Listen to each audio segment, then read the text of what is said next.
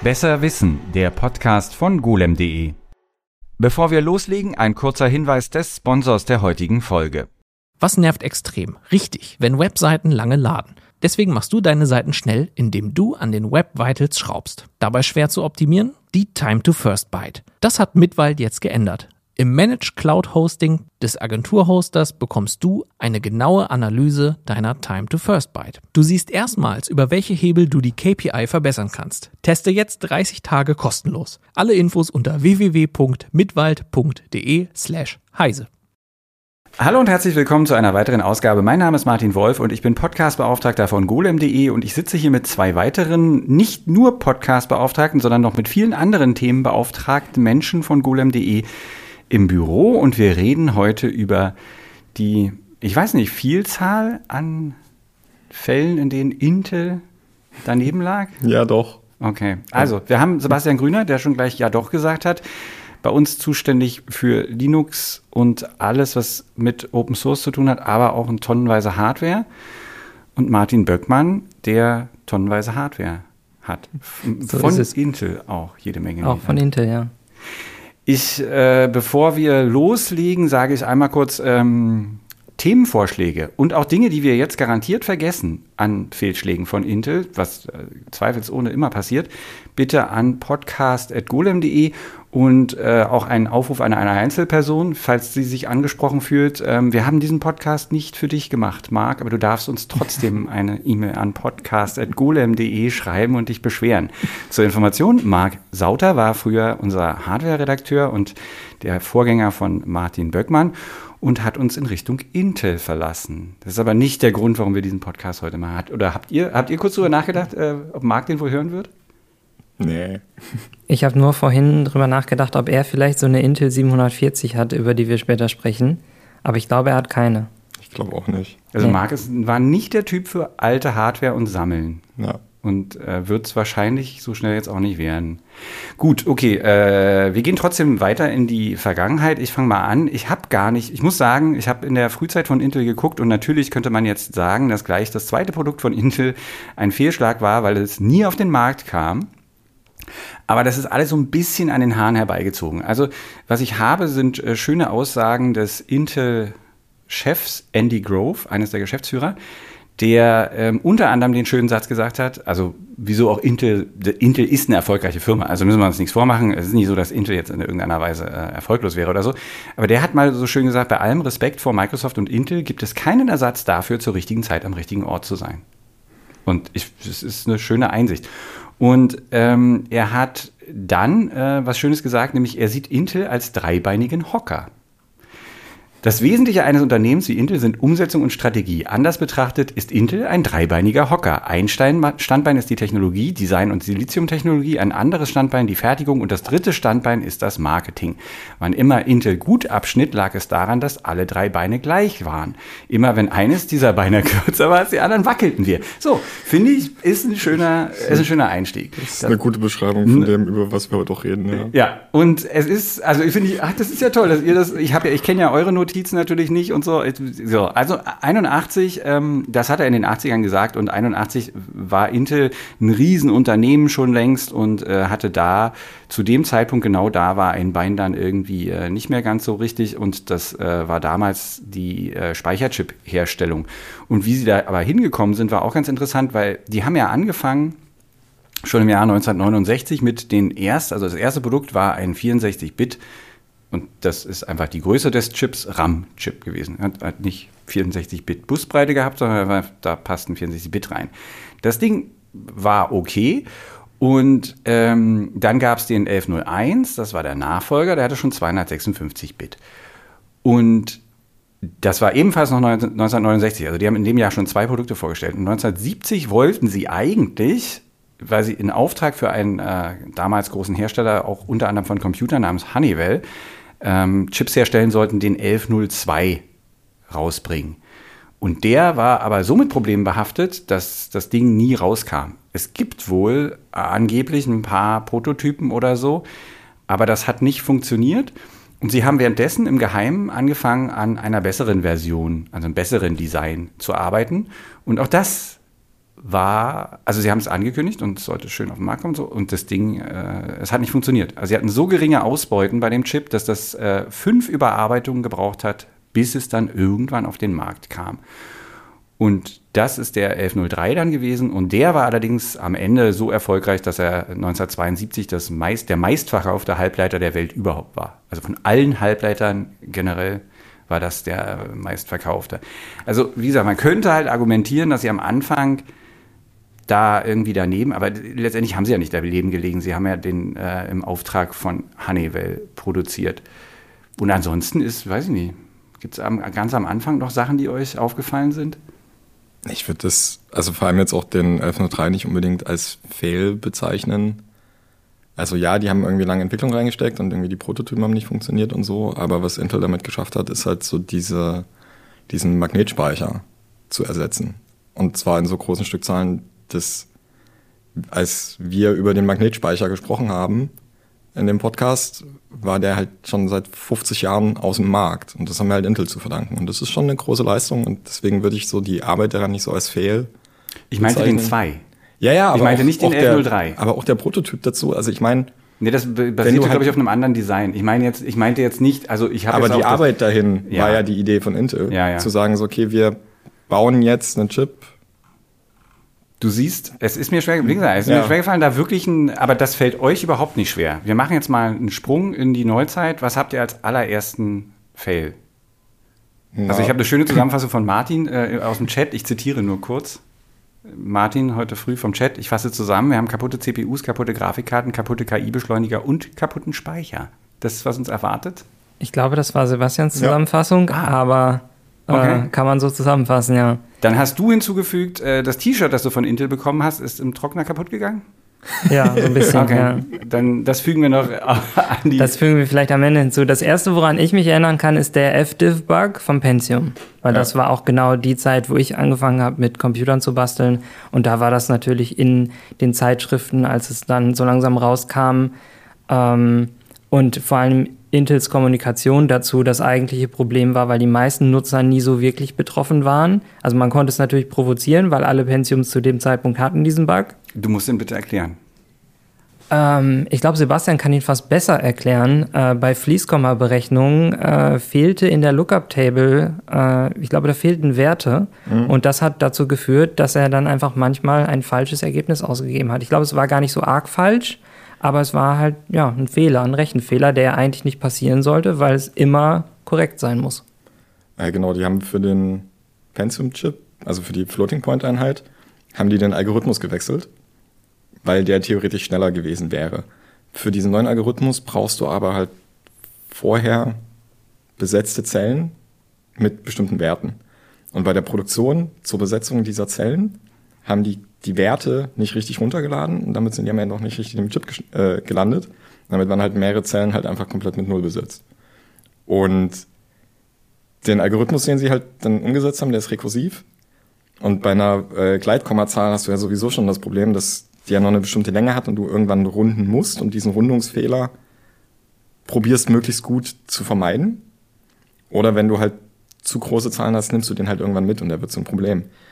Und wenn du jetzt einen falschen Algorithmus hast, der rekursiv benutzt, fliegt dir das halt alles um die Ohren, weil sich diese, naja, die Möglichkeiten, Fehler zu erzeugen in den Gleitkommazahlen halt immer mehr potenzieren. Ähm, und also ja, wie Martin meinte, so, okay, wen betrifft das jetzt? So die Endnutzer nicht, weil du brauchtest diese Floating Points damals nicht wirklich. Eventuell. Aber der, das Spannende ist, dass der Rundungsfehler an sich auch gar nicht so schlecht war. Also der ist dann irgendwie erst an der, also häufig erst so an der achten oder neunten Stelle passiert. Hm, ist auch blöd, wenn du halt eine lange Nachkommazahl hast, so, aber also in manchen Fällen ist es halt schon an der vierten Stelle passiert. Und das ist halt nicht gut. Also ich meine, vierstellig ist halt irgendwie das Bankensystem so für Geld, aber äh, alle, alles andere, eine, eine Simulation oder was, wo du halt einen Fehler an der vierten Stelle hast. Das ist einfach das ist nicht gut. Ähm, und Aber das war halt so schlecht, dass äh, also der FDIF-Bug halt tatsächlich dazu geführt hat, dass die Pentiums mit dieser Einheit waren die ersten Mikrochips überhaupt für diesen Rückruf gab. Also Aber Martin meinte gerade, das Marketing oder die, wie sie damit umgegangen sind, war äh, noch also auch ein großes Problem. Ja, sie haben halt anfangs, also sie haben das äh, wohl ungefähr zeitgleich mit einem Mathematiker selber auch gefunden, dass sie dieses Problem haben und haben es halt so silent gefixt. Und erstmal nicht viel dazu gesagt, beziehungsweise gar nichts dazu gesagt, bis dann in den Foren, also die Mathematiker, ich weiß seinen Namen nicht, der hat sich dann mit seinen Kollegen ausgetauscht, die es dann auf 486 DX2 versucht haben zu reproduzieren und da war es nicht, sondern nur auf den Pentium-Rechnern. Und ähm, dann hat Intel sehr lange versucht, irgendwie das, äh, erstmal mussten die Kunden beweisen, dass sie von diesem Bug betroffen waren, also dass sie wirklich auch in ihrer Arbeit oder was eingeschränkt hat. Und nur dann haben sie einen Umtausch bekommen. Und irgendwann gab es dann so, ja, freiwillig äh, haben sie dann äh, die Chips umgetauscht. Aber bis es zu einem richtigen Rückruf kam, da mussten sie sich sehr lange äh, durch, durch alle Instanzen jagen lassen. Nicht gerichtlich, glaube ich, aber auf jeden Fall brauchte das massiven Druck. Und diese Handhabe kam einfach nicht gut an. Nee, na, vor allen Dingen, weil ich meine, überleg mal, also selbst wenn du jemand bist, also ich sag mal, ich würde jetzt nicht annehmen, dass ich von dem Bug betroffen bin, erstmal per se. Aber das bedeutet, Was dass wahrscheinlich ich, so gewesen weil, wäre. Genau, aber, aber was ist in einem Jahr? Wieso soll ich denen jetzt beweisen, dass ich davon nicht be betroffen bin und ich weiß nicht, ob es in einem Jahr dann aber genau mich betrifft? Also sie hätten halt diese, dieses freiwillige Umtauschen hätten Ja. sie von Anfang an Ja. machen können und am besten auch sehr klar irgendwie beschreiben, was dieser Bug ist, wie man ihn reproduzieren kann, unter welchen Umständen er jemanden betrifft, zum Beispiel bei welcher Nachkommastelle, bei welcher Art von Berechnung er auftritt. Und dann hätten die Kunden ja entscheiden können. Die meisten hätten dann wahrscheinlich gesehen, dass es sie nie betreffen wird. Ähm, es kam aber eben das Beispiel auf, dass es ähm, bei Fließkomma-Berechnungen mit irgendwie mehreren Nachkommastellen irgendwann ein Problem wird. Das ist den Entwicklern von Quake aufgefallen bei It Software, die ähm, eine Weile lang einen Bug gejagt haben, dass sie je nach Kamerawinkel halt andere Teile von einem Level gesehen haben, den man eigentlich nicht hätte sehen sollen. Und das haben sie auf diesen Bug zurückführen können. Das war Also- dann die Version, die in Software ähm, gerendert wurde oder betraf das dann, weil eigentlich war Quake ja so ein Spiel, wenn wir jetzt den Sprung mal zurück machen, das schon eines der ersten Spiele war, das auch ähm, Grafikkarten, also dedizierte Grafikeinheiten eigentlich vorausgesetzt hat. Und man konnte aber, glaube ich, damals auch noch, wenn man sich sowas nicht leisten wollte oder das nicht in seinem Rechner hatte, auch noch auf CPU das machen lassen. Oder betraf das dann beide Versionen, weißt du? Es müsste beide Versionen betroffen haben, weil ja die, die Draw Calls, also der, die Anweisung an die Grafikkarte, was berechnet wird und welche Vektoren da genau Alles berechnet klar. werden, das kommt von der CPU. Okay. Und wenn die den falschen Wert liefert, Ja. dann berechnet die Grafikkarte halt das, was in dem Wert steht. Und das war dann manchmal was anderes. So viel zum Thema betrifft mich wahrscheinlich nicht. Und gut, ich war jetzt nicht der große Quake-Spieler. Aber ja, okay. Ich glaube, sie haben es bei der Entwicklung dann irgendwie versucht zu umgehen oder. Wahrscheinlich. Ja. Aber ja, also den Entwicklern ist es auf jeden Fall aufgefallen. Gehen wir weiter. Naja, also wir können ja, um das inhaltlich irgendwie zu sortieren, vielleicht bei den Hardware-Bugs bleiben. Ja. Ähm, also weil, okay, den FDIF-Bug, den wird jeder kennen. Ähm, was ich tatsächlich auch noch interessant fand in der Recherche, was ich vorher auch nicht wusste, ist auch ein Hardware-Bug in den Pentiums. Ähm, F00F für einen Opcode. Ähm, und es stellt sich raus, dass es einen Fake-Opcode gibt, den die CPU aber verarbeiten kann. Was jetzt halt irgendwie auch nicht so gut ist, weil das dazu führt, dass die ganze CPU anhält und einfach gar nichts mehr passiert. Und das ist halt auch so ein bisschen. Also, heute ist man ja in der Lage, irgendwie, also wenn man sich so eine moderne CPU nach zwei Jahren anguckt, gibt's von, von Intel und AMD und von allen anderen, gibt's so Errata, da steht dann drin, okay, folgende Fehler haben wir halt mit Microcode gepatcht. Ähm, und oft sind es halt irgendwie so kleine Sachen, dass man irgendwie Dinge im Register halt irgendwie falsch beschreibt oder dass irgendwelche ähm, Dinge nicht gut funktionieren. Also kleinere Fehler. Aber dass die CPU komplett anhält, weil sie einen falschen Befehl verarbeitet, fand ich schon echt ein bisschen bitter. Ähm, und ja, das ist so ein bisschen. Und die, aber wie ist die Wahrscheinlichkeit da? Also ich meine, den musst du ja willentlich.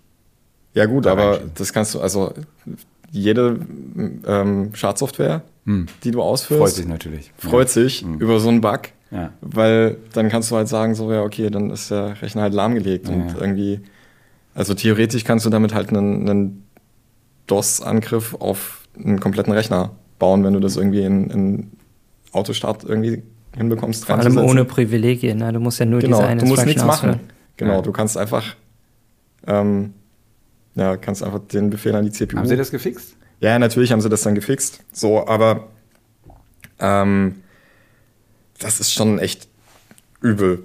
So. Ähm, und also diese Art Bugs sind für mich noch nachvollziehbar. So, also diese, so irgendwie mit Fake-Op-Codes.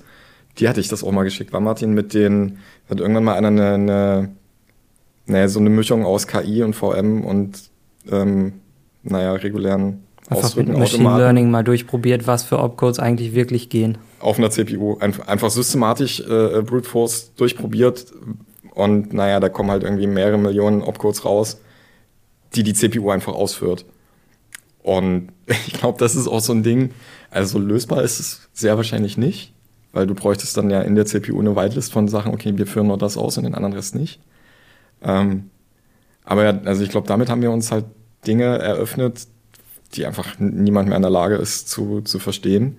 Das wollte ich gerade fragen. Also, weil du gesagt hast, du kannst verstehen, dass sowas reinkommt. Also, modernes Chipdesign ist ja auch so derart komplex, dass Ja, ja. du solche Sachen eigentlich gar nicht mehr ausschließen kannst. Also, da jetzt, da kann man jetzt auch schlecht Intel irgendwie dran sagen, jetzt nur Intel passiert das oder so. Das wird allen anderen auch passieren. Das liegt daran, wie Prozessoren jetzt designt werden, oder? Das sehen wir ja bei den aktuellen Speicherbugs irgendwie. Äh, AMD hat da genauso Probleme wie Intel und alle sind fleißig am neue Firmware und Management Engine Code und äh, ja, immer wieder Patches am Releasen, weil einfach sie es dann nach, im Nachhinein in der Firmware irgendwie umgehen müssen oder manchmal Sachen deaktivieren, was dann auch Performance-Einbußen mit sich bringt. Aber gerade für Cloud-Betreiber ist natürlich super wichtig, dass nicht irgendwelche VMs ausbrechen und dann Schaden anrichten. Ja, Performance-Einbußen. Da sind wir beim Thema.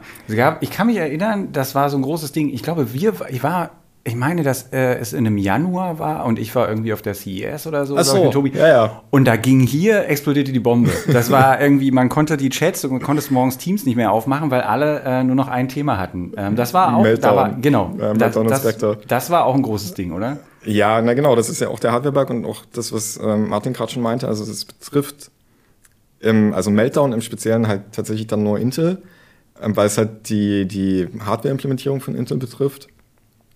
Mm, aber die, die Grundproblematik betrifft eigentlich alle modernen CPUs, ähm, weil, naja, also eine moderne CPU hat sehr viele Tricks, die dazu führen, künstlich schneller zu sein, indem sie halt versucht, möglichst viel von der vorhandenen Hardware tatsächlich dauerhaft auszulasten. Ähm, da hatte Johannes vor kurzem auch einen Text zugeschrieben, dass das irgendwann halt nicht mehr weitergehen kann. Wir verlinken den in den Show Notes. Und ja, wie sich herausstellt, hat Intel in der Implementierung bestimmte Dinge angenommen, dass man quasi, was die CPU dann macht, von außen nicht sehen kann. Und naja, aber wie dann ein paar Forscher, ähm, unter anderem aus Österreich, rausgefunden haben, kannst du durch einen äh, Timing-Angriff, indem du halt immer wieder in bestimmte Register schreibst und guckst, wie lange das dauert und in, in welche Richtung der jeweiligen Ausführungseinheit sich dein Code gerade bewegt und wo nicht, mh, kannst du dann halt einen Seitenkanalangriff auf bestimmte Speicherinhalte fahren und dann zum Beispiel Passwörter auslesen. Oder schlimmer noch, die eigentlich besonders geschützten ähm, Speicherbereiche, wo dann Hardware-Schlüssel und sowas gespeichert werden. Ähm, und das ist schon auch sehr bitter gewesen für Intel, weil die ersten Fixes dafür einfach nicht verfügbar waren.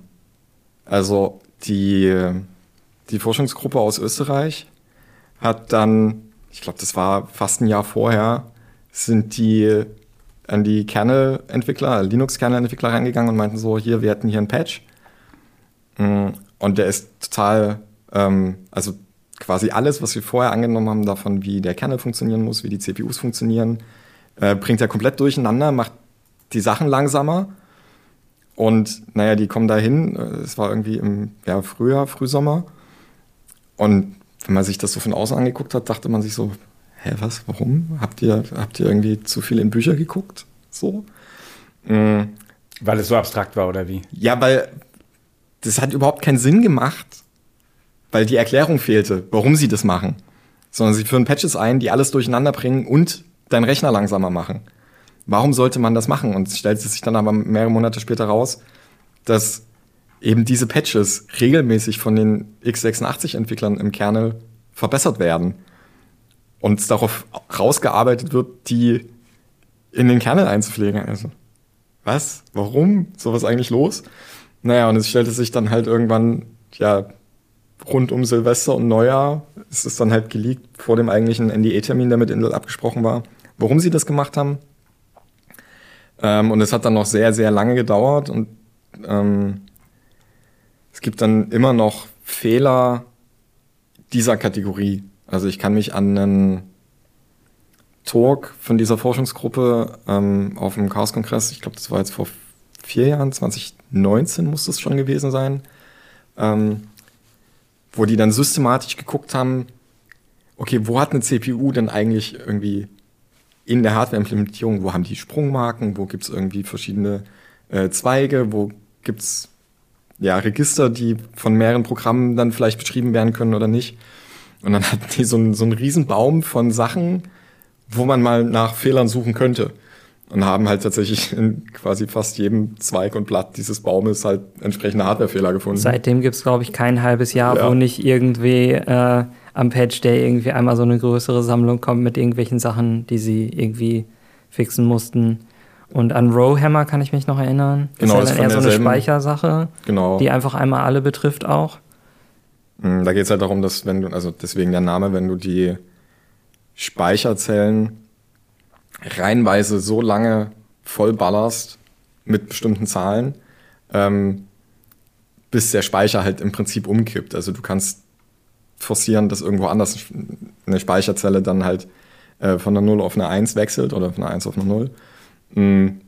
Und wenn das halt genau das Bit ist, was den Zugriff auf den Speicher regelt, hast du dann halt voll Zugriff auf den Speicher. Das ist jetzt auch nicht so toll. Und bei Roamer haben die halt später auch gezeigt, dass es halt auch remote und aus einer VM heraus funktioniert. Und das ist dann alles so, okay, diese Grenzen von Software und Hardware und was die Hardware verspricht, sind wir momentan nicht in der Lage, irgendwie einzuhalten. Und das geht halt nur durch Leistungseinbußen, dadurch, dass wir die CPUs künstlich beschränken, dadurch, dass wir probieren, den Microcode halt so zu fixen, dass diese Fehler erkannt werden und verhindert werden. Aber das ist ja so ein Katz-und-Maus-Spiel, so wie Martin gerade meinte. Jeder Patch-Day ist so ein neuer. Ja, also haben sich die Leute damit abgefunden, dass halt äh, man so ein bisschen damit leben muss und man tut, was man kann, weil die Alternative ist irgendwie nach Neuseeland fliegen und Schafe züchten. Das ist einfach nicht behebbar sonst. Also im Ganzen. Wir unterbrechen hier noch einmal für den heutigen Sponsorenhinweis. Was nervt extrem? Richtig, wenn Webseiten lange laden. Deswegen machst du deine Seiten schnell, indem du an den Web Vitals schraubst. Dabei schwer zu optimieren? Die Time to First Byte. Das hat Mitwald jetzt geändert. Im Managed Cloud Hosting des Agenturhosters bekommst du eine genaue Analyse deiner Time to First Byte. Du siehst erstmals, über welche Hebel du die KPI verbessern kannst. Teste jetzt 30 Tage kostenlos. Alle Infos unter www.mitwald.de slash heise. Okay, von meiner Idee, das in irgendeiner Weise chronologisch zu machen, können wir uns jetzt, glaube ich, sowieso verabschieden. Deswegen ähm, gebe ich jetzt ein weiteres Stichwort an Martin, und zwar NetBurst. Ich muss, ich muss ehrlich sagen, ich habe keine Ahnung.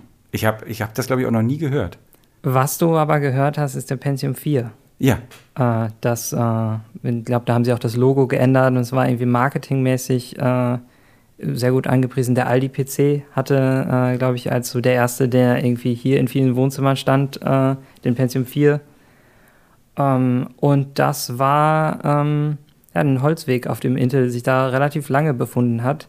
Sie haben äh, die P5-Architektur aufgegeben und äh, wollten den Weg über hohe Taktraten gehen. Äh, Multicore war damals noch nicht so in der Debatte. Also es gab vereinzelt von anderen Herstellern Chips, die mehrere Rechenkerne hatten.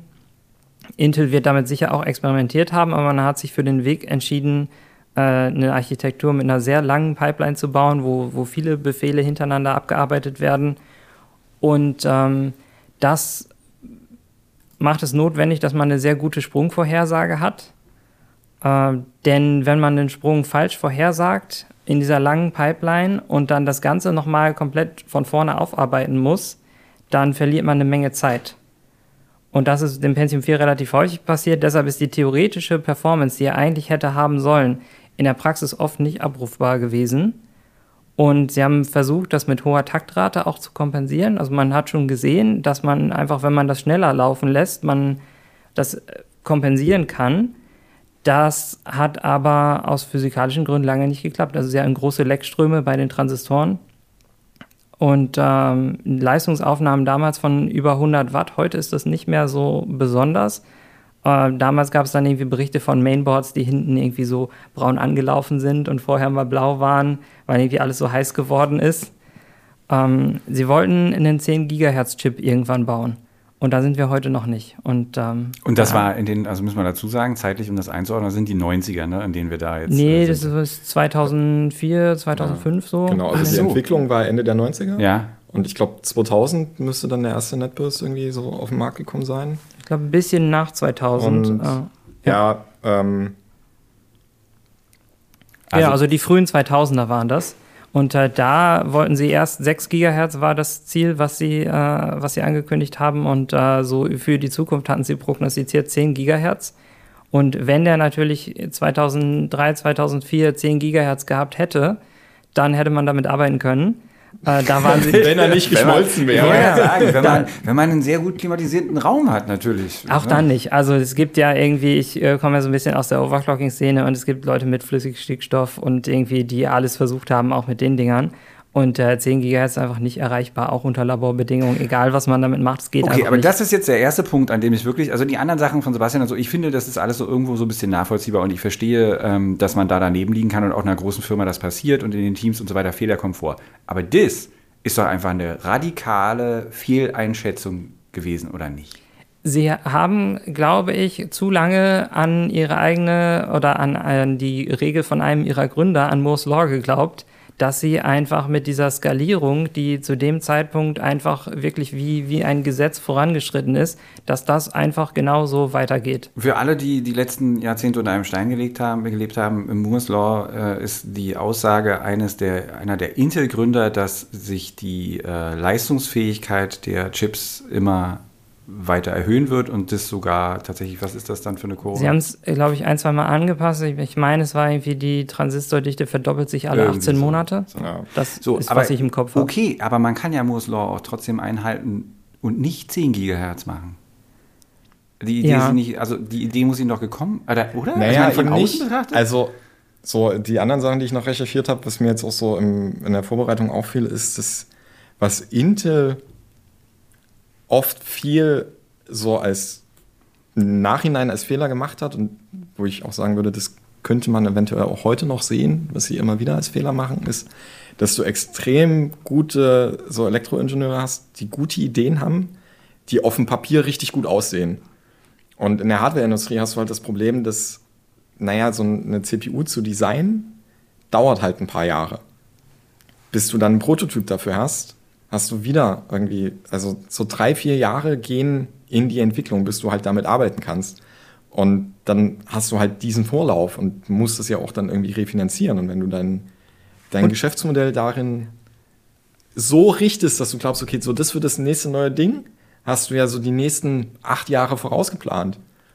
Und ja, sie haben dann den Luxus nicht, den sie ganz am Anfang bei diesem Speicher zum Beispiel hatten, dass sie sagen, naja, wir haben jetzt drei, vier Prototypen gehabt, die haben nicht funktioniert, dann machen wir noch einen fünften Prototypen, bis das funktioniert. Aber wenn sie da das Produkt geplant haben, Marketing hat das schon äh, rausgegeben, dass es jetzt in einem Jahr kommt und der Pentium 4 wird das neue große Ding und sie dann in ihren Laboren feststellen, die Ziele, die wir uns für die nächsten vier Jahre gesteckt haben, da sind wir weit von entfernt, dann können sie nicht einfach sagen, ja gut, dann gibt es halt jetzt noch eine Weile Pentium 3 oder wir machen erstmal irgendwie Mobilprozessoren und also der muss dann kommen. Und dann haben sie den. Und bis dann äh, mit äh, Conroe war dann irgendwann so der, der Heilbringer, der tatsächlich aus dem Mobilprozessor entstanden ist. Und bis der dann aber da war, hatten sie halt mehrere Jahre, wo sie ähm, den immer weiter verbessert haben. Der hat auch relativ hohe Taktraten erreicht aber sie sind nie über 3,8 Gigahertz, war, glaube ich, der schnellste. Da sind sie nicht drüber hinausgekommen. Okay. Hyperthreading kam ganz zum Schluss, was jetzt gerade in der Debatte ist, ob man das wieder aufgibt, aber Was macht das eigentlich? Ich habe das auch immer gesehen und da haben mich immer gefragt, was tut das eigentlich? das im Prinzip lastet es die CPU-Kerne besser aus, weil sie zwei Threads gleichzeitig bearbeiten können. Okay. Also du hast ja das Problem, also was heißt Problem, aber so rein vom Ablauf muss deine Ausführungseinheit immer irgendwann irgendwo auf Daten warten. So, du legst irgendwo eine Berechnung ab, musst sie wieder abholen, musst weitermachen. Und allein durch dieses Warten ist deine Ausführungseinheit ja irgendwann Klar. nicht ausgelastet.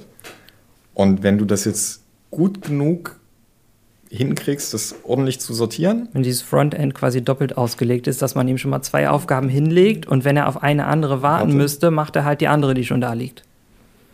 So vom Prinzip irgendwie gut nachvollziehbar. Und dann haben wir das Problem mit den Hardware-Bugs, die wir vorhin besprochen haben. dass Genau, du- das ist nämlich auch wieder, wieder so ein Ding, äh, dass dann die Hardware-Bugs am Ende dafür sorgen, dass Hyperthreading ähm, war das bei Meltdown, wo sie Hyperthreading dann erstmal abgeschaltet haben oder zumindest die Empfehlung rausgegeben haben, dass man Hyperthreading abschaltet. Und Aber ist das nicht, hatten Sie das nicht auch vorher schon? Es gibt doch dieses äh, äh, MMX. Ist das nicht irgendwie, ging das nicht auch in diese Richtung? Dass man mehrere Sachen irgendwie gleichzeitig? ja, aber MMX ist eine Befehlssatzerweiterung. Ist eine Befehlssatzerweiterung als Beschleuniger. Wo sind wir heute bei AVX 512? Also es gibt ganz viele. Und irgendwie diverse SSEs in allen Formen und Farben. Ähm, und ja gut, MMX könnte man im Nachhinein vielleicht auch als Fehl bezeichnen, weil es sich nicht wirklich am Markt durchgesetzt hat. Ähm, aber ja, das ist die, diese ganzen MMX, SSE, AVX sind naja, so zusätzliche Beschleunigungen, die ein bisschen in die Richtung gehen davon, wie eine GPU funktioniert mit dieser Parallelisierbarkeit und dass du dann halt mh, Ah, okay, große das Datenmengen aber- vektorisierst. Okay, und- das ist aber sozusagen ist- Betriebssystem, das Betriebssystem muss das unterstützen und, und ansonsten bringt Ja, das und du brauchst Software dafür, die Ja, speziell okay. darauf abgestimmt ist. Okay. Und ähm, ja, so, was nicht, so, so Videocodecs und sowas benutzen das alles, weil du da halt irgendwie auch relativ schnell große Datenmengen hast. Aber es gibt halt viele, viele Anwendungen, wo du halt vorher nicht weißt, welche Daten du bekommst, wie die aussehen. Und wie willst du dann das auf eine Pipeline gleich groß parallelisieren, wenn du nicht weißt, was du eigentlich bekommst.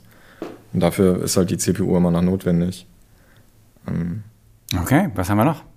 Naja, also ich kann ja noch so ein paar andere gescheiterte CPUs und also im Gegensatz zu den Netburst, die ja dann tatsächlich im Markt waren und auch mehrere Jahre verkauft wurden. Die sind kommerziell, das muss man vielleicht dazu sagen, kommerziell sind die gar nicht so gescheitert. Also sie hatten sehr viel OEMs, die die äh, verbaut haben. Dell war immer dabei, da glaube ich auch irgendwann mal so ein Skandal, dass es äh, auch nicht ganz der freie Markt war, der da die CPUs in die Dell-Rechner gebracht Also hat. Intel, da, da hatte Intel, ja, das war auch. Ähm, aber ja, also sie haben auf jeden Fall sehr viele davon verkauft und also die waren nicht unbrauchbar, aber sie waren halt, also es war einfach auf lange Sicht nicht der Weg vorwärts.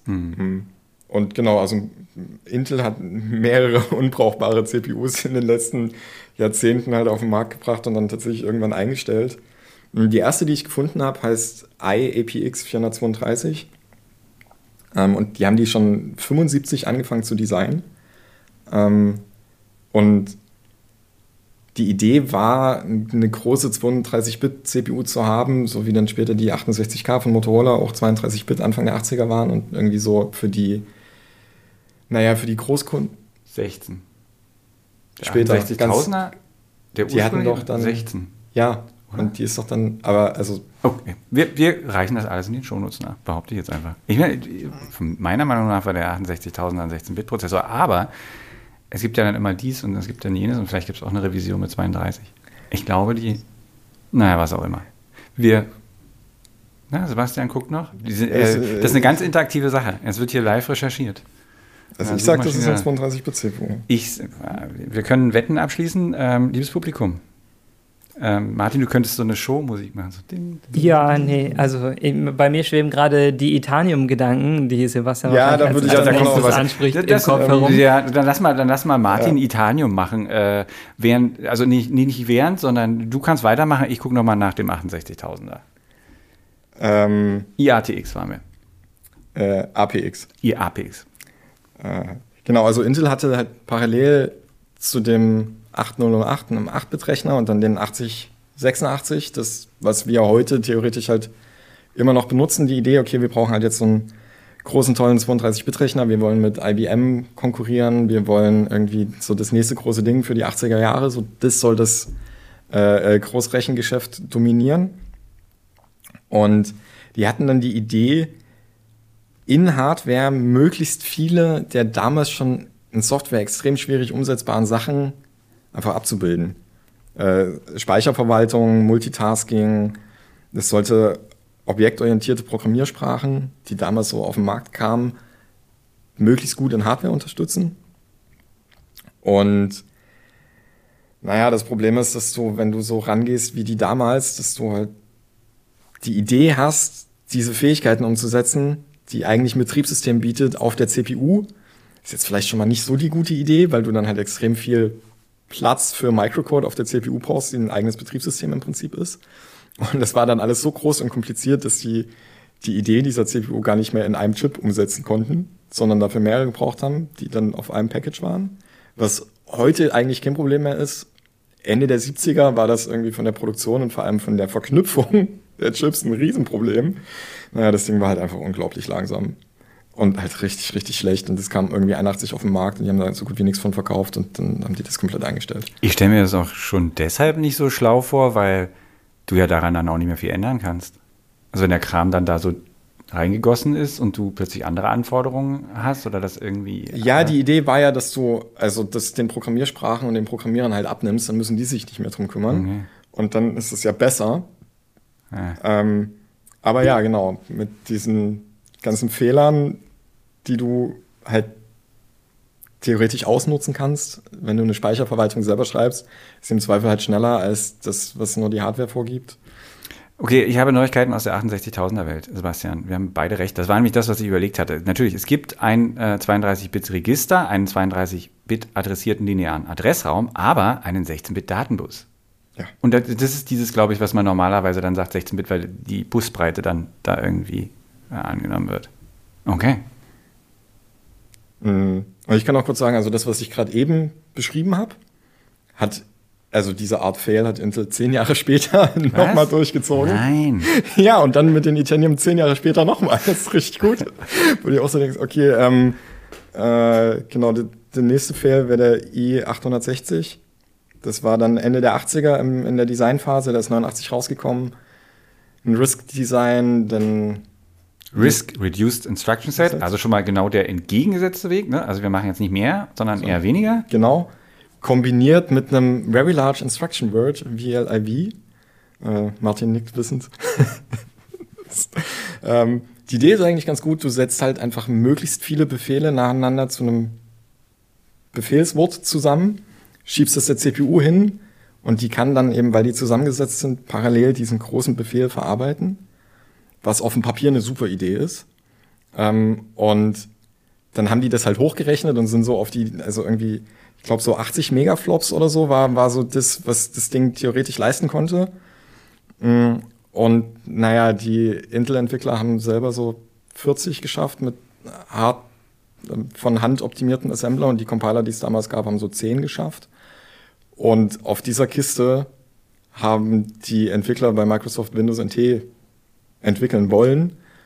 Und als es dazu kam, dass sie angefangen haben, hatte Intel noch nicht mal einen Prototypen. Das heißt, die hatten einen Simulator für eine CPU, die viel zu langsam war. Und dann stellte sich halt bei der Entwicklung von NT raus, ja, so ein Betriebssystem, was so zwei Tage im Simulator braucht, um zu booten, ist jetzt nicht unbedingt. Es äh, wird, wird schwierig, den Markt Selbst zu verkaufen. Selbst für Microsoft ja, schwierig. Ist, ja, das, und das heißt also auch also die konnten parallel nicht entwickeln und die CPU, so, das war irgendwie, naja, und dann sind wir wieder bei dem Problem. Hast so eine CPU und so das nächste große Ding mit Windows NT und auf dem Servermarkt und dann dominiert Intel alles und es war wieder nichts. Und die haben dann, also in den 80ern haben sie dann den 286 angefangen, der sich durchgesetzt hat mit dem IBM-PC und parallel zu dem i860 mit NT. Äh, das müsste dann der 486er gewesen sein mit Windows NT Anfang der 90er, ähm, hatten sie halt einfach kompatible Hardware, wo niemand seine zur Verfügung stehende Software groß anpassen musste. Die Entwickler mussten sich nicht an einen neuen Befehlssatz gewöhnen. Obwohl auch nicht alle davon begeistert waren. Also es gab zum Beispiel diesen Punkt, dass IBM äh, gerne gehabt hätte, also ich werfe das jetzt nur kurz ein, bevor Martin dann endlich mal mit Itanium auch mal um die Ecke biegen darf. Ähm, IBM war zum Beispiel auch nicht so von dem 386er überzeugt. Also dieser 286er lief ja Ewigkeiten und IBM hatte zu der Zeit vor, dann irgendwann diese, diese, diesen Wildwuchs mit den PCs, mit den kompatiblen PCs, dann irgendwie auch mal wieder einzudämmen. Mit einem eigenen Betriebssystem, einer eigenen äh, Hardware-Geschichte und allem. Ähm, und deswegen waren die mit dem, dieser 386er, das haben die nicht so als die Zukunft gesehen. Microsoft hingegen dachten sich, naja, also ich meine, läuft doch. Also sie wollten sich zwar nicht mit IBM verscherzen, aber wussten halt auch, dass so Leute wie Compaq durchaus in der Lage sind, auch Computer zu bauen. Und ja, dann wissen wir ja, wie es ausgegangen ist. Aber so, Itanium. Äh, ich möchte noch kurz. Warte, warte, ja. Der 860 war der erste Versuch von Intel für einen 64-Bit-Prozessor. Der zweite Versuch für einen 64-Bit-Prozessor. Beim zweiten Versuch haben sie im Prinzip so ein bisschen ihren Fehler wiederholt, dass man, äh, also sie haben das Instruction Set, was sie vorher mit x86 hatten, im Prinzip komplett weggeworfen und haben die IA64-Architektur ins Leben gerufen, ähm, die Kompatibilität mit x86 komplett gebrochen hat. Also man konnte, wenn man alten Code ausführen wollte, musste man ihn komplett in Software emulieren. Ähm, und da war die Performance natürlich unterirdisch. Das heißt, die Entwickler mussten von Grund auf neuen Code entwickeln für diese Architektur. Und das hat nie so richtig Früchte getragen. Also es gab irgendwie, ich glaube im Linux-Kernel äh, ist es noch drin. Sebastian kann da wahrscheinlich mehr sagen. Nicht mehr, nee. Aber also, sie haben es relativ lange maintained, auch weil es äh, dann in, in großen Rechenzentren, also es gab Großkunden, die viele Systeme hatten und die dann auch über lange Zeit pflegen mussten. Und äh, es hat sich aber relativ schnell herausgestellt, dass es nicht die Performance gebracht hat, die man sich davon erhofft hat. Dass sämtlicher Legacy-Code im Prinzip unbrauchbar war, weil man ihn emulieren musste und dann war die Performance schlechter als selbst bei Vorgängersystemen.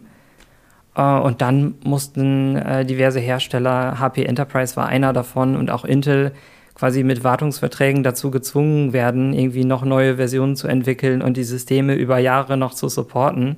Also es war relativ schnell klar, dass dieser Weg, äh, Kompatibilität zu brechen und einen Instruction Set zu machen, wofür man eigene Entwicklungen braucht, nicht funktioniert. Also und da so sind wir jetzt so Ende der 90er und der, so wie du es jetzt beschrieben hast, das war dann aber auch ähm, Business-Kundenbereich, ne? Also weil wir so als Privatanwenderinnen, Anwender naja, hätten das, das Ding ja nicht bekommen, oder? Das war ja doch dann am Ende die Idee. Ach so, also, es hätte ja, sich also dann sie, nach unten. Sie, genau, sie wollten das und äh, also es hätte aber nie jemand gekauft, weil keiner hätte sein, sein Windows und seine Programme oder irgendwas darauf installieren können. Es hätte alles Neuentwicklungen gebraucht. Wobei und, ich glaube, der Windows-Server ist sehr wahrscheinlich auf Itanium portiert worden. Ja, ja, Windows-Server 2003. Ja, es gab mindestens ja. eine Version Windows-Server. Also man hätte bestimmt auch dann einen Client Windows, das ist ja so weit vom Windows-Server nicht weg, zumindest vom Kernel her das wäre schon gegangen. Aber ob dann alle Softwareunternehmen da mitgezogen hätten, äh, während es zu dem Zeitpunkt ja auch schon nicht mehr nur Intel gab, ja, AMD war schon im Markt irgendwie. Äh, es gab äh, IBM hatte, glaube ich, ich, sie haben es nämlich an Cyrix verkauft, aber hatte eine x86-Lizenz, die haben Prozessoren gebaut. Also, dass da jeder seine Software für zwei, drei Architekturen rausgebracht hätte, das halte ich für illusorisch. Und mhm. das wird auch Intel so gesehen haben und es dann relativ schnell in die Server-Ecke verbannt haben. Und also die hatten halt auch dann wieder ähm, das Problem, wie schon bei dem 860 vorher, dass die Architektur einfach auch so schlecht war, dass selbst wenn du halt deine Hardware davor portierst, du im Prinzip halt selber Hand anlegen musst und Assembler schreiben musst, weil die Compiler, die damals zur Verfügung waren, nicht in der Lage waren, sinnvoll Code schnell auf die Architektur zu optimieren. Im Prinzip ist die Idee bei Itanium, dass der Compiler dann über die Parallelisierbarkeit entscheidet, indem man die Befehle richtig sortiert. Und also ich würde vermuten, dass man heute vielleicht in der Lage wäre, einen Compiler zu bauen, der das tatsächlich effektiv kann. Aber vor 25 Jahren, es war hochgepokert. Was, was hat denn auch, überhaupt dass, aber dass Intel, Intel dazu gebracht, das zu machen? Also was, der, was war der Gedanke dahinter? Dass es theoretisch gut funktioniert. Also genau das, dass wenn der Compiler tatsächlich in der Lage gewesen wäre, die, die Befehle von vornherein so zu strukturieren, dass sie die theoretische Performance des Chips hätten nutzen können, dann wäre es geil gewesen. Aber das ist doch im Gegensatz zu dem, was ihr vorher gesagt habt. Also ich immer wieder äh, taucht jetzt dieses Fragezeichen auf. Also vorher, okay, ich habe das verstanden mit dem, gut, wir haben das versucht, die Hardware zu antizipieren und das hat nicht funktioniert, aber bei Software kannst du das doch vorher machen. Ich meine, du weißt doch, ob dein Compiler irgendwie. Ja, aber du äh, weißt auch äh, als Softwareentwickler, dass wenn du was theoretisch schon mal gut hingekriegt hast, dass es dann wahrscheinlich nur eine Frage der Optimierung ist, bis es auch wirklich im Produktivbetrieb funktioniert. Hm. Und dann ist wieder dieses Fenster zwischen, wann trifft Intel als, als Chip-Entwickler eine Entscheidung, wir machen das und bringt das ganze System über die Produktion und irgendwie die finale Architektur, wie es jetzt in, in der Hardware im, im Silizium aussieht. Wann wird das festgelegt, wann ist der Tape-out, wie vermarkten wir das schon Jahre vorher an unsere Kunden. Und wenn dann die Entwickler feststellen in ihrer Optimierung, dass es doch nicht mit zwei, drei Jahren Optimierung getan ist und dann aber der Launchtermin da ist und du hast nichts anderes, was du den Enterprise-Kunden anbieten kannst, dann sitzen die da mit ihrem Itanium und äh, müssen den wohl oder übel erstmal benutzen, bis es so, was okay. Besseres gibt. Okay, aber, aber ich meine, ich, ich möchte das Beispiel Apple bringen. Die haben mehrmals die Architektur gewechselt und die Leute haben die Programme weiter benutzen können. Aber und immer auf gut abgehangene Architekturen. Sie haben nie ah, irgendwas okay. komplett Wildes gemacht. Okay. Und was dazu kommt, dass die Wechsel einfach dadurch extrem gut unterstützt wurden, dass du mit Rosetta, also von PowerPC auf x86 und jetzt von x86 ja, ja. auf ARM, ja. hattest du eine, eine Softwareumgebung, die einfach so gut war, dass du, naja, okay, der Performance-Verlust war vielleicht 50 Prozent. Aber das ist immer noch richtig, richtig gut. Das ist gut und es war auch nicht immer 50 Prozent. Also es ging ja, so im, im schlechtesten weniger, Fall. Genau, so. es gab auch noch, wo es weniger war. Aber das ist, was ich, darauf wollte ich hinaus. Und das hat bei Itanium halt nicht funktioniert. Genau, darauf, darauf wollte ich hinaus, weil Intel, könnte es auch sein, dass, weil Intel eben die Softwareseite nicht so hatte. Apple hatte ja, hat ja dann immer beides in, in einer Hand gehabt. Ist ja, aber auch Intel hatte nicht äh, die Hardware, mit der sie schon Jahre vorher ihr Konzept wirklich auch auf Praxistauglichkeit testen konnten. Also sie hatten ja nicht den Itanium schon fertig zu dem Zeitpunkt, mm. wo sie mhm. die Designentscheidungen mm. treffen und wo das Software-Team anfängt, diesen Compiler zu bauen und diese ganze Translation Layer zu machen. Während Apple, Apple halt schon x86-Prozessoren beim Wechsel hatte oder beim Wechsel von äh, was war 68K auf PowerPC, dann hatten sie ja jeweils schon die anderen CPUs, vielleicht eine ältere Version, aber die Architektur gab es schon und konnten schon Jahre vorher parallel entwickeln und gucken, wann ist der Zeitpunkt, wo dieser Switch Sinn macht.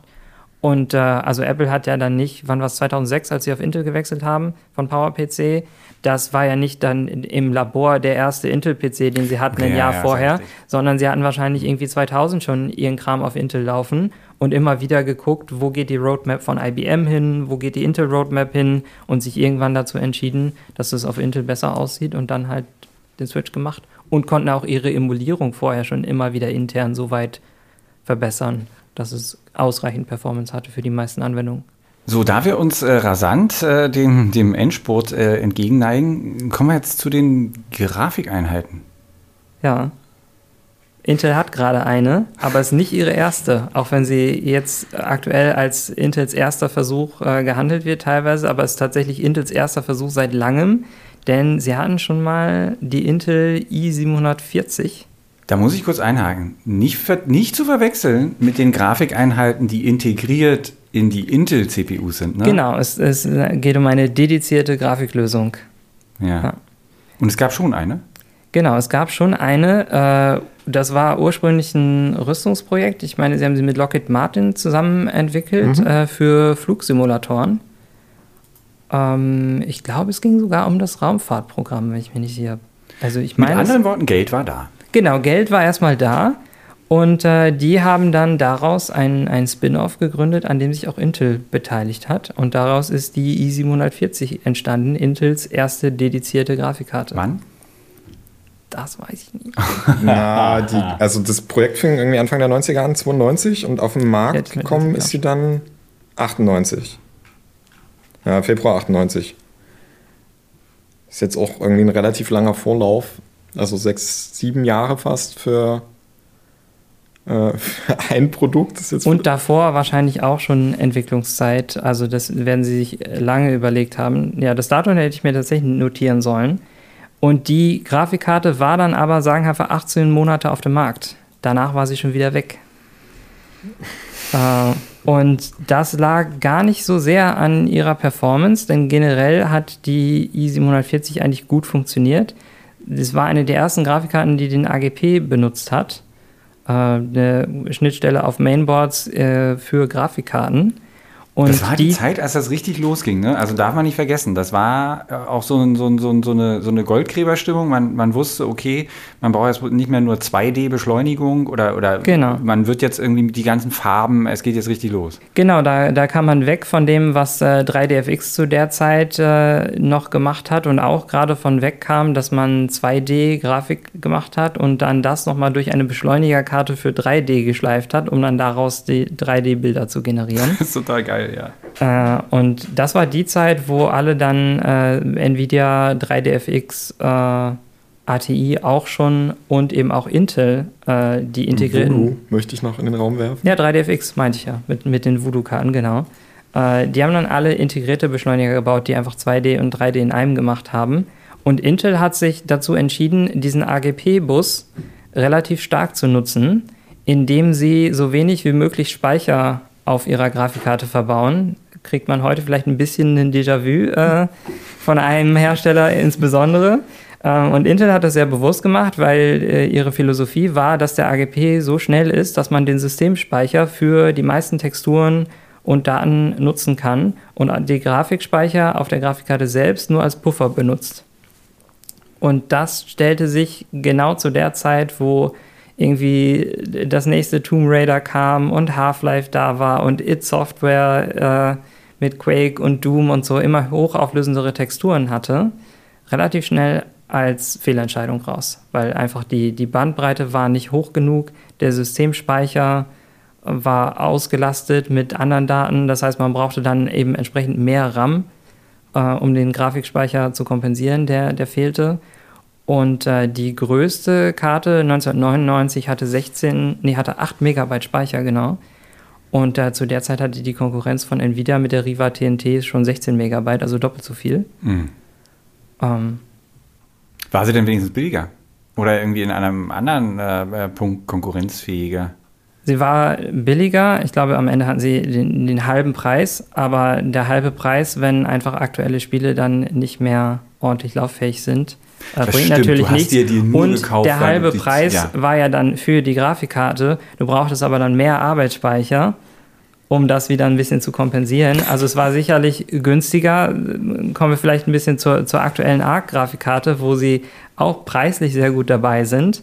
Äh, bevor, warte, Entschuldigung, Stelle. muss ich unterbrechen, bevor du zur ARC Man hätte die auch nicht, ähm, es gab ja dann von anderen Herstellern, so SLI oder irgendwas, hätte man nicht einfach drei, zwei davon? Nee, das haben sie nicht unterstützt. Also Features war tatsächlich, es war so ein bisschen so ein Erstlingswerk. Okay.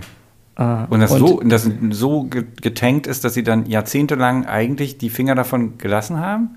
Ja. Und dann. Ja. Aber also, ich möchte noch kurz einwerfen. Also, die Idee, dass du halt Systemspeicher benutzt, statt Grafikspeicher direkt an der Grafikkarte, das ist heute das, was wir an jedem Laptop haben. Also in den neuen guten so. Ich meine, Apple setzt genau darauf, dass du ein Shared Memory hast, wo die GPU halt drauf zugreifen kannst, indem du halt das so nah aneinander packst und denselben gleich schnellen Bus benutzt, dass dieser Unterschied von Videospeicher zu Arbeitsspeicher quasi faktisch so gut wie nicht mehr gegeben ist.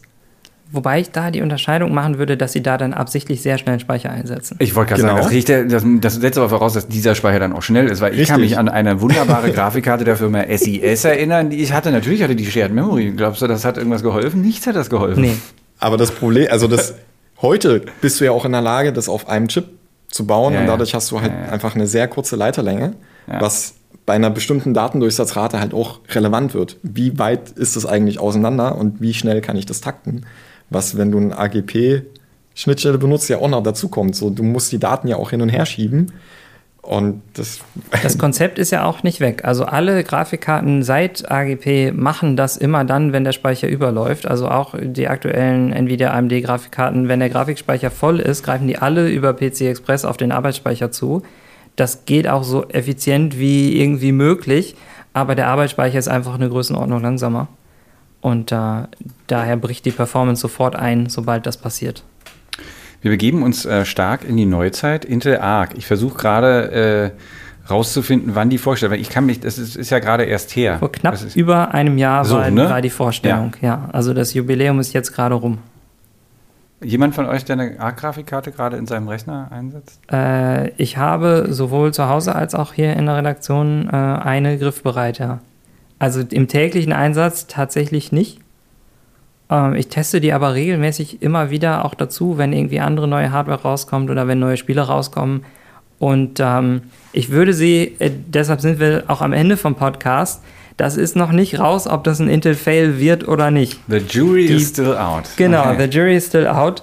Ähm, die Vorstellung würde ich auf jeden Fall in die Fail-Kategorie schieben, weil sie die sehr lange hinausgezögert haben. Wir hatten äh, im Nachzug der Pandemie irgendwie relativ lange das Problem, dass es zu wenig Grafikkarten gab. Die Bitcoin-Miner haben relativ viele gekauft ähm, oder Ethereum-Miner. Und ähm, auch einfach, weil der Bedarf äh, nach irgendwie Homeoffice-Equipment und so so hoch war und irgendwie die Gamer wollten dann alle zocken, ähm, gab es relativ lange wenig Grafikkarten oder nur zu hohen Preisen. Und da hatte Intel eben die ARC-Grafikkarte als erste dedizierte Grafikkarte in über 20 Jahren angekündigt. Und die hätte eigentlich auch noch so, zumindest im Ausläufer dieser Situation auf den Markt kommen sollen und wurde dann aber mehrfach verzögert, bis sie dann vor etwas über einem Jahr endlich auf den Markt kam. Und da hat Intel ähm, alles getan, um die Karte zu verstecken. Also sie haben das, das Launch-Datum von der ARC A770 lag auf einem großen Nvidia-Launch und deshalb ist die Karte komplett untergegangen. Sie haben äh, Testmuster an EU-Medien irgendwie nur sehr spärlich rausgegeben. Es gab ganz wenige. Ähm, es gab immer Unterstützung dazu, aber ja, also eigentlich wollte man nie so richtig, dass darüber berichtet wird. Schien es jedenfalls. Und Was ich, ich habe damals einen Artikel darüber geschrieben, dass sie das zu Unrecht getan haben. Naja, warum? Ich glaube, sie haben sich ein bisschen dafür geschämt, dass das Ding viel zu spät war Hm. und sie ursprünglich eine High-End-Grafikkarte angekündigt haben, die auch vom Aufbau, vom Aufbau her eigentlich eine ist. Also die, die ARC A770 ist von, wenn wir jetzt von der Chipgröße ausgehen, von der Speicherausstattung mit 256-Bit-Anbindung, ist sie zumindest in der oberen Mittelklasse, aber eigentlich eher im High-End-Bereich angesiedelt. Und auch von der Verarbeitung von dieser Limited Edition, die Intel selber auf den Markt gebracht hat, die gar nicht so limited war. Also ich glaube, es gibt ziemlich viele davon. Ähm, die, die macht von oben bis unten einen High-End-Eindruck, bis man anfängt, sie zu benutzen und die Performance sich anguckt. Dann ist dieser Eindruck so ein bisschen weg, leider. Und das ist großteils der Software zu verdanken, also der, der Treiberunterstützung ähm, und gerade dem im Anfangszustand bei der Auslieferung, so die ersten Treiberversionen, da liefen DirectX 9 Spiele teilweise nur mit groben Fehlern oder mit einem Zehntel der Performance, die sie eigentlich hätten haben sollen. Und ähm, da ist das Intel-Treiber-Team seit über einem Jahr dabei, die alle händisch aufzuarbeiten. Denn Grafiktreiber sind unheimlich schwer. Das stellen alle Hersteller von Grafikchips gerade bei ihren Erstlingswerken immer wieder fest. In China gibt es diese Moore Threads Firma, die auch GPUs hat, die man auch als Endkunde kaufen kann.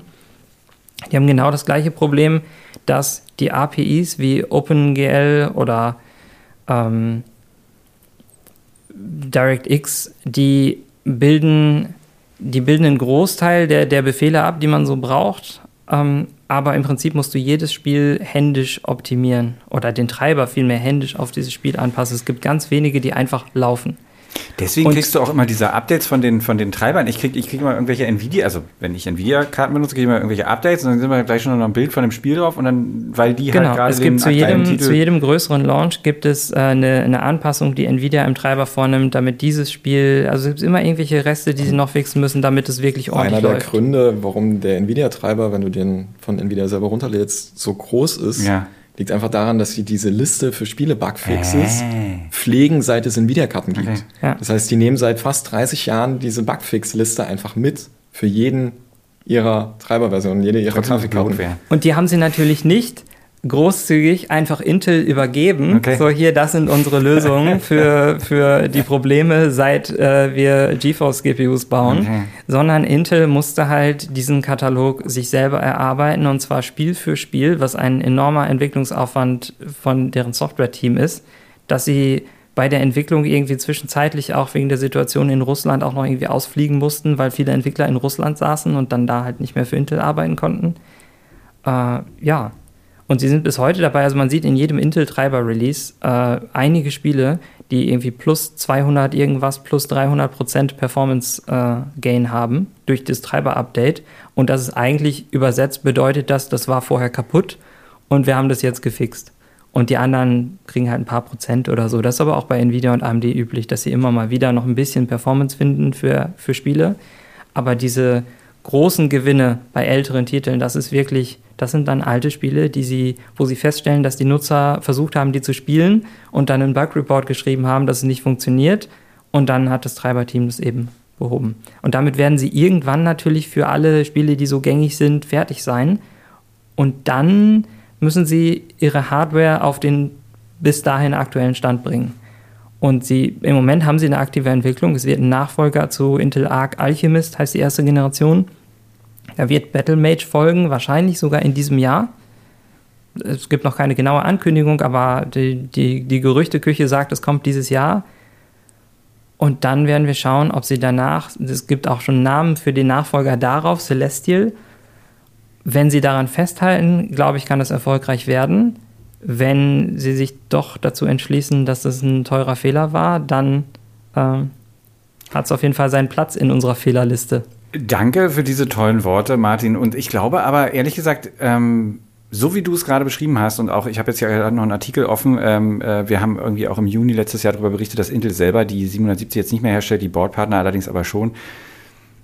Ich würde ja mal, also ich würde ja meine, meine Kristallkugel bemühen und sagen, eigentlich, ich glaube nicht, dass das ein äh, Fehlschlag wird, weil das, was du gerade gesagt hast, sind alles nachvollziehbare Gründe, wieso das Ding jetzt nicht so der Knaller war, als es rauskam. Das ist eine leistungsfähige Karte und sie haben ja nicht, wie bei den anderen Beispielen, die wir jetzt hatten, einfach einen groben, eine grobe Fehleinschätzung der Situation gemacht. Grafik, also Einheiten und das, was damit einhergeht, also diese Leistung wird weiterhin wahrscheinlich wichtig bleiben für alle möglichen Anwendungen. Also das geht jetzt nicht das glaube ich auch. weg. Also im Prinzip und funktionieren die. Es gibt auch in Hardware Fehler, die, wo sie auf jeden Fall noch mal was machen müssen. Die Leistungsaufnahme, wenn die einfach nur nichts macht, ist irgendwie doppelt so hoch wie bei den meisten Konkurrenten.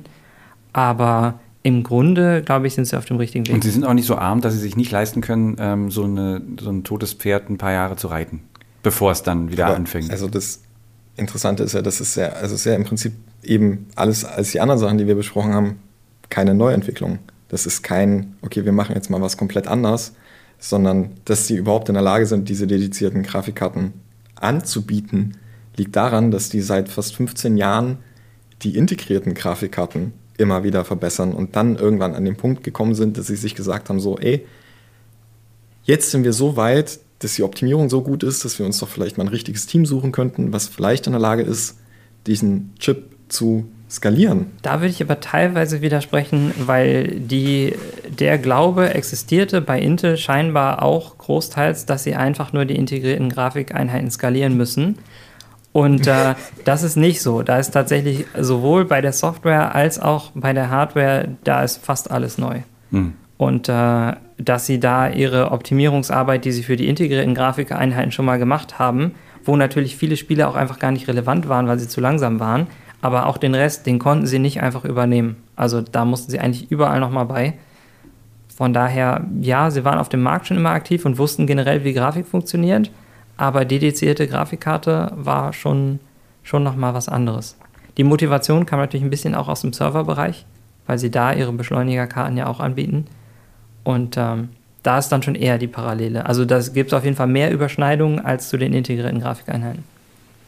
Vielen Dank euch beiden für diesen Podcast. Ähm, ich hoffe, äh, es war was Interessantes dabei für alle, die jetzt zuhören und äh, andere Themenanregungen und Kritik und alles weitere an podcast.godem.de. Ich zitiere jetzt am Ende nochmal Andy Grove wie am Anfang. Ich habe in meinem Geschäft eine Regel. Um zu sehen, was in den nächsten zehn Jahren passieren kann, schauen Sie sich an, was in den letzten zehn Jahren passiert ist. Ich glaube, das haben Sie befolgt mit der ARC.